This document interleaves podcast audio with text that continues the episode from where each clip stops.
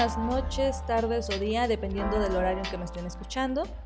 Mi nombre es Alejandra Maxín, eh, soy abogada y bueno, soy su docente, ya me conocen, en la materia de Derecho Procesal Civil.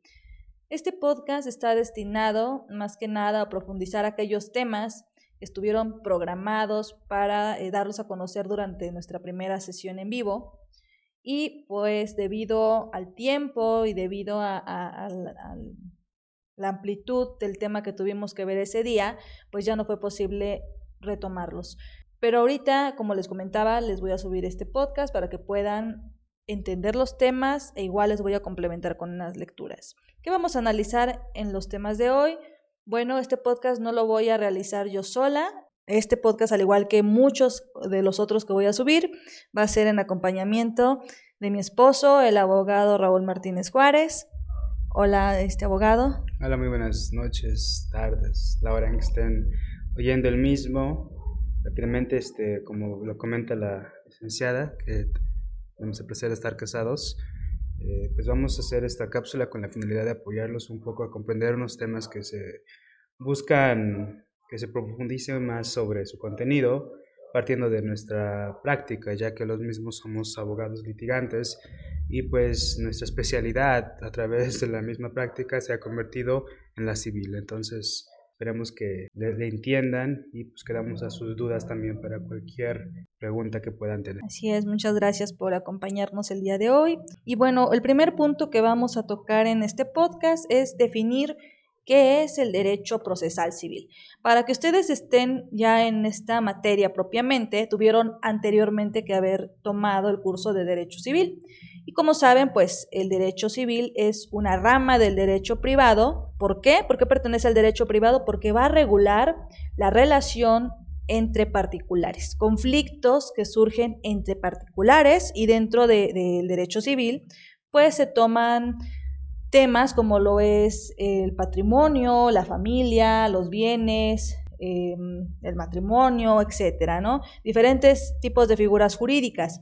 Pero el derecho procesal civil como tal es la forma en que vamos a dar solución a todos estos conflictos que puedan surgir en materia de contratos, en materia este, de matrimonio, de divorcios, de sucesiones, de todos aquellos eh, temas o figuras jurídicas que están contemplados propiamente en el Código de Procedimientos Civiles e igualmente pues en el Código Civil que es, como les comentaba, pues la materia que antecede a la que ahorita estamos estudiando. El abogado Raúl a continuación nos va a explicar la forma en que podemos relacionar esta rama jurídica, el derecho civil, con las diferentes ramas del derecho. De como una manera de pauta, pues podemos decir que ya habíamos explicado brevemente la importancia tan fuerte que tiene esta materia porque es la piedra angular de, diferentes ramas. Ok, abogado, a ver qué nos puedes comentar respecto a este tema. Vamos a hablar un poquito sobre lo que implica el derecho procesal civil para las diversas materias del derecho. Como pueden imaginarse, las mismas se involucran en su práctica el día a día con otras materias, o sea, que no necesariamente son la materia civil. Por lo tanto, muchas veces cuando hablamos, y es correcto, ¿no? Asumir que si hablamos del proceso civil, eso está limitado totalmente a, su materia, ¿no? Como su nombre lo dice, a lo civil. No obstante ello, eh, como ustedes verán en sus clases, se van a dar cuenta que una de las reglas principales que adoptamos de la materia civil es que, pues, cuando no tenemos como tal, o hay un vacío en algo que tenemos que interpretar en otras materias, siempre hacemos o siempre nos vinculamos a la materia civil, es decir, al Código de Procedimientos Civiles. Por lo tanto, siempre hay este grado de superioridad que tenemos que aplicar cuando hay que interpretar alguna, algo cuando es deficiente o cuando es omiso en otras materias. Y esto es muy común que ocurra, porque la materia más completa que existe en el derecho es la materia civil, por ser la primera que, como tal este, fue creada ¿no? dentro del margen de lo normativo. Entonces, una de las muchas eh, relaciones que guarda el derecho procesal civil con otras materias pues estriba esencialmente en cómo busca el derecho procesal civil llegar a una solución de un conflicto. Y esto es cierto para todas las materias. ¿no? ¿En qué aspectos? Bueno, dentro de ellos vamos a contemplar que todo proceso, salvo el proceso penal, pues se contempla esencialmente por las etapas que contempla el proceso civil. ¿Cuáles son estas? Bueno, analizamos qué existe para comenzar la demanda. La demanda, desde su inicio, no es única ni es exclusivamente del derecho procesal civil, sino que lo tenemos en la materia laboral, la materia mercantil, la podemos ubicar en la materia incluso hasta agraria, materia de amparo, en donde ustedes quieran ubicar que no sea el proceso penal, porque esta es la única excepción, encontramos que existe el derecho procesal y, el proceso como base para su, su ventilación, para su conocimiento. Entonces, eh, para comenzar, la demanda es cómo accionamos eh, toda, toda materia. Por supuesto, esto también implica que tenemos que pasar por la siguiente etapa, que es una contestación. Entonces la contestación automáticamente también la tenemos en las diversas etapas si, eh, y en las diversas materias. Si hablamos de derecho laboral, pues no va a haber una demanda, no va a haber una fijación de una litis si no hay alguien que conteste a nuestro llamado, a nuestra demanda como tal. Entonces la contestación tampoco es exclusiva a la materia civil, la encontramos en la materia mercantil, en la materia laboral, en la materia agraria, e incluso hasta de una manera un poco distinta en la materia de amparo, que si bien no es una contestación de la demanda, pues está prácticamente eh, bajo su sinónimo, podríamos decir que se llama eh, el informe eh, que se le requiere a la autoridad. Pero no obstante ello, entonces aquí el punto es que el proceso civil comparte etapas. Después pasamos a la etapa probatoria, la misma que eh, tiene que existir. Y de ahí pasamos a poder alegar que por excelencia existe y al final llegamos a una sentencia.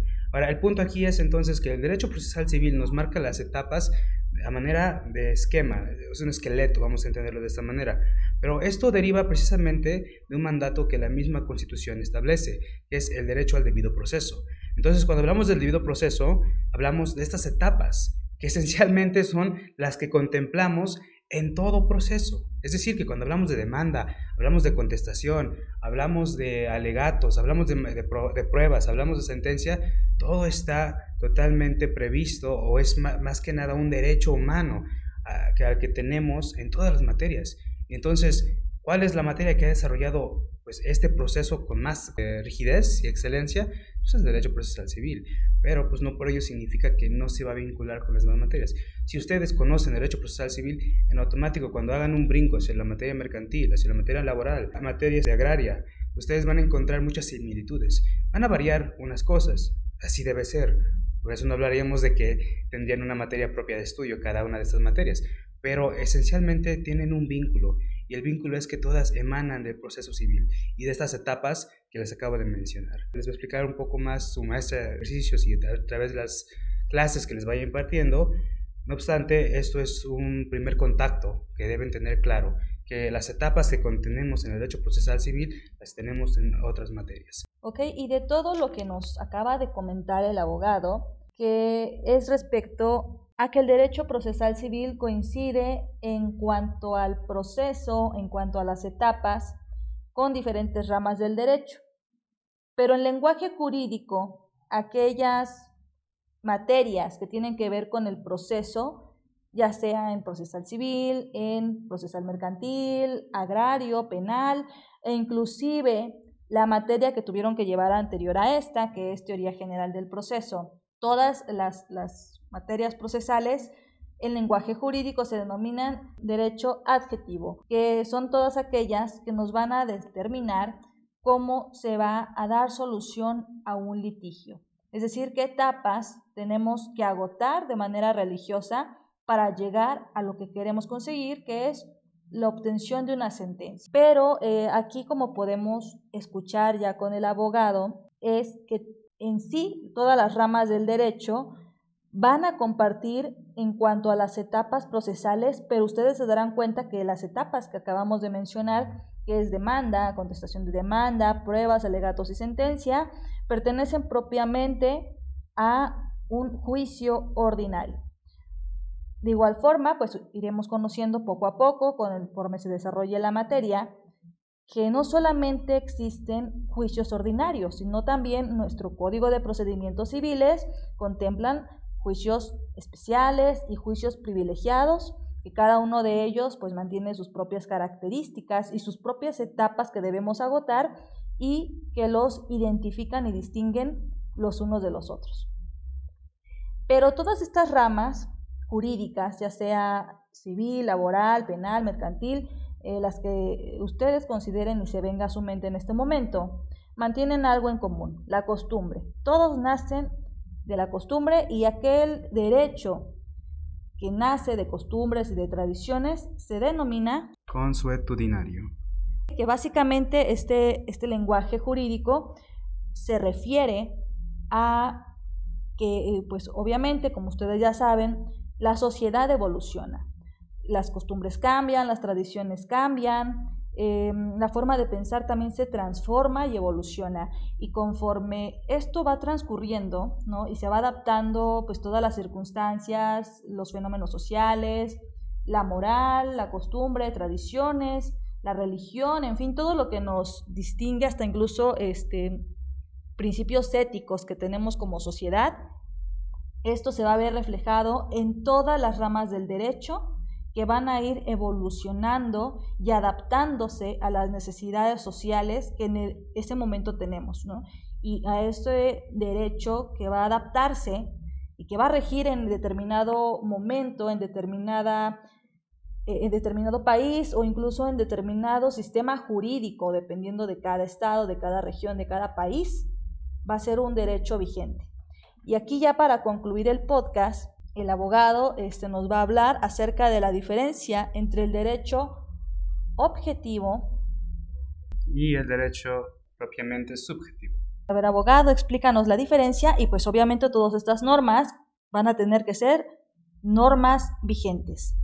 Derecho objetivo, así como el derecho subjetivo, tienen una relación intrínseca. En realidad, cuando hablamos de estos dos términos, siempre van a encontrar o intentar definirlos y se van a encontrar con una barrera respecto a, pues, lo que piensan que, que, implica cada concepto, diversas escuelas, ¿no? entre ellas la, la referente que es este, la UNAM. No obstante, eh, si siguen las concepciones de, de, esta institución, pueden confundirse un poco más. ¿Por qué? Porque nos hacen una, una definición muy, muy compleja, eh, la cual no nos dice mucho. En realidad, eh, lo que tenemos que entender por derecho objetivo es simplemente que estamos hablando del de derecho en general. Es decir, estamos hablando de dos caras de una misma moneda. Entonces, cuando nos referimos al derecho objetivo, nos referimos a las normas que establecen como tal derechos y obligaciones. ¿A quiénes? Pues a los ciudadanos, a los que somos este, sus sujetos. Por lo tanto, si hablamos del matrimonio, si hablamos de la propiedad, si hablamos del divorcio, todos estos son normas o todos estos van a estar establecidos en diversas reglas que nos establecen derechos, nos establecen qué es, nos definen a qué se refiere el matrimonio, a qué se refiere el divorcio, a qué se refiere la propiedad. Y por lo tanto, eso es el derecho objetivo. No es más que los derechos y obligaciones definidas que nos corresponden a todas las personas. Ahora, el derecho subjetivo inicia cuando, no obstante que tenemos estos derechos y obligaciones, cada uno de los ciudadanos que contemplamos a esta nación mexicana, pues cuando se trata de hacer valer estos derechos frente a otros, pues ahí tenemos que recurrir a lo que se denomina derecho subjetivo. Es decir, el derecho subjetivo es la facultad, es la forma en que nosotros exigimos que los derechos que tenemos plasmados en las diversas normas se hagan valer. Punto. Es decir, si hablo del matrimonio, pues decir una cosa es que me diga el Código Civil cómo se define el matrimonio y otra cosa es que yo quiera yo decir, bueno, yo quiero llevar a cabo su ejercicio, su práctica. No confundamos al derecho subjetivo entonces con las normas adjetivas, porque las normas adjetivas están totalmente vinculadas a un proceso como tal, por eso se le llama derecho procesal. El derecho subjetivo, por su parte, lo podemos encontrar no necesariamente en una norma exclusivamente procesal, sino que la podemos encontrar en una norma que, que ustedes van a considerar que no tiene nada que ver con el proceso. Por ejemplo, en el Código Civil vamos a establecer derecho objetivo y subjetivo. ¿Por qué? Porque en el derecho objetivo tenemos tal vez que se nos define qué es el nacimiento. Entonces, cuando nosotros nacemos y se nos otorga un nombre, pues para hacer valer, esto es un derecho que tienen ustedes, ¿no? Que tenemos todos, pero para hacer valer o exigir este derecho, pues tenemos que hacerlo a través de un instrumento que se llama acta de registro civil. Esta acta ya nos está diciendo cómo ejercitar este derecho. Esto último, el, cómo ejercitarlo y cómo exigirlo frente a otras personas, es cuando hablamos de derecho subjetivo. Es fácil confundir los dos términos. ¿Por qué? Porque esencialmente tenemos que saber distinguir entre lo que es un derecho y qué es una obligación, para saber entonces cuándo podemos exigir estos derechos y obligaciones frente a terceros. Entonces, solo para ejemplificar, los derechos políticos son los derechos que tenemos de sufragio, es decir, tenemos el derecho de, de poder votar, ese es un derecho que tenemos todas las personas, pero ¿cuándo lo ejercitamos? Bueno, cuando vamos a realizar este acto. Entonces, las normas que nos establecen cómo se va a llevar a cabo el voto en secreto, cómo es que se va a, llevar a cabo su regulación, cómo se determina un ganador en unas elecciones, eso es el derecho subjetivo. Si hablamos, por ejemplo, de derechos privados, que ahí podemos clasificarlos a su vez en derechos personales o derechos reales, si hacemos un ejemplo de un derecho personal, es decir, cuando celebramos un contrato con otra persona, bueno, tenemos ciertos derechos y obligaciones al celebrar este contrato, pero justamente cuando buscamos exigir un cumplimiento de este contrato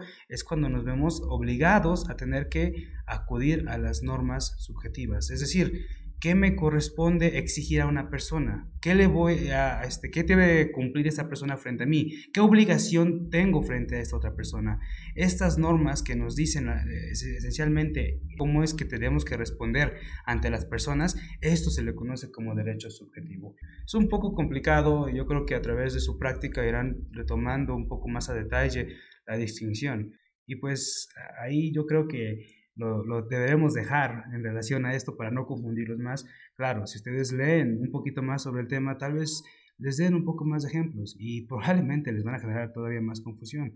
Pero para eso estamos nosotros, para apoyarlos en, en, este, en explicarles a fondo a qué se refiere esto. Ok, chicos, bueno, si tienen alguna pregunta, pues ya pueden comentarme el día de mañana y si este, no escuchan el podcast para este, la clase de mañana, pues no hay problema. Para la siguiente clase pueden poner cualquier duda que tengan sobre estos temas. Voy a, subir en, eh, en, la página que tenemos este, como escuela algunas lecturas de apoyo respecto a estos temas y que a lo mejor puede antes incluso de, de la clase solucionar sus dudas y si aún así pues tienen dudas respecto a cualquier tema de los que acabamos de hablar, pues pueden comentarme y con mucho gusto pues yo les resolveré todas las preguntas que tengan. Pues por el momento estos son los temas que eh, estaban destinados a, retomarse para poder entender todo lo que teníamos programado para nuestra primera clase,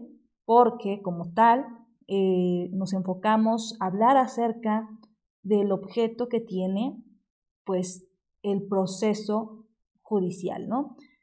Pero aquí pues ya este, profundizamos los temas que teníamos que retomar. Espero que queden claros y pues muchas gracias abogado por apoyarnos este día eh, con la creación de este podcast y con tu participación. Muchas gracias por tenerme, en realidad es un placer siempre. Espero que en vez de generarles mayor confusión hayamos apoyado en resolverles alguna duda y por supuesto ya saben que su maestra estará ahí para apoyarlos en cualquier duda. Y yo con gusto de poder estar en otro podcast si me invitan. Claro que sí. Bueno, hasta luego chicos, hasta luego.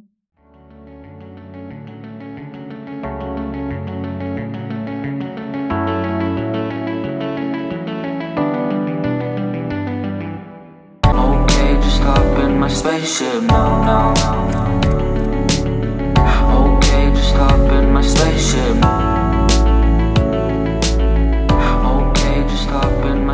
should know, no.